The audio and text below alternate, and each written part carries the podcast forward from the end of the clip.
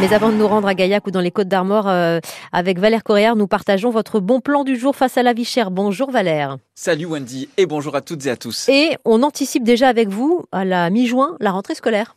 Oui, il y a souvent une règle de base quand on veut faire des économies, c'est anticiper. Et là, on arrive euh, fin juin. Alors certes, on n'a pas encore les listes de fournitures de la rentrée, mais on connaît les basiques quand même, on sait à peu près ce qu'on va pouvoir garder, ce qu'il va falloir changer. Donc je vous suggère Mm. de commencer à y songer dès maintenant. Même si ce n'est pas la période des promos sur les fournitures scolaires.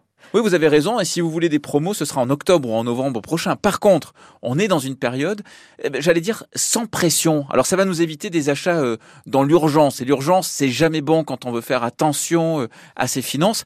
Et puis on va pouvoir prendre un peu plus de temps aussi pour faire de bonnes affaires. Mm. C'est d'autant plus utile cette année que la hausse des prix est à deux chiffres, que ce soit pour les feutres, les feuilles, les cahiers. La FCPE avait déjà tiré la sonnette d'alarme. hein, C'était l'année Oui. dernière. Alors par où, par quoi on commence, Valère? Bon, la toute première chose à faire, c'est trier. Regardez ce qui peut encore euh, faire une année ou même quelques mois le temps que les, les promos arrivent. Et puis, ce qui est vraiment en bout de course, un conseil d'ailleurs au passage, associez votre enfant euh, à la démarche. Alors surtout si c'est un ado. hein. On va faire un atelier écolo. Voilà la bonne idée. Vous allez euh, Mm. euh, ensemble préparer sa rentrée. Ça va donner du sens à la démarche. Et là, vous allez aussi éviter quelques frictions, donc Oui. quelques pressions au passage. Deuxième étape, faites une liste. Essayez de vous y tenir pour vraiment maîtriser vos dépenses. Et honnêtement, là, ça peut vraiment faire la différence déjà. Alors que, que faisons-nous Où faisons-nous nos achats une fois la liste établie?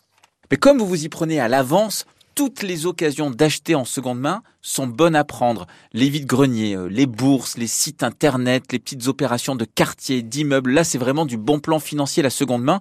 Et toujours dans ce registre, si vous voulez profiter euh, du travail incroyable réalisé chaque année dans les espaces Emmaüs, j'avais eu l'occasion de vous en parler à la rentrée dernière, eh renseignez-vous sur les dates. L'association organise chaque année des opérations autour des fournitures scolaires. Mhm. Et là, vous allez carrément diviser par 4 ou 5 le panier moyen. Eh bien voilà, face à la vie chère, un bon plan, un autre de Valère Coréard sur France Bleu. À demain, Valère. Ma France face à la vie chère. La minute de Valère Coréard à retrouver sur FranceBleu.fr.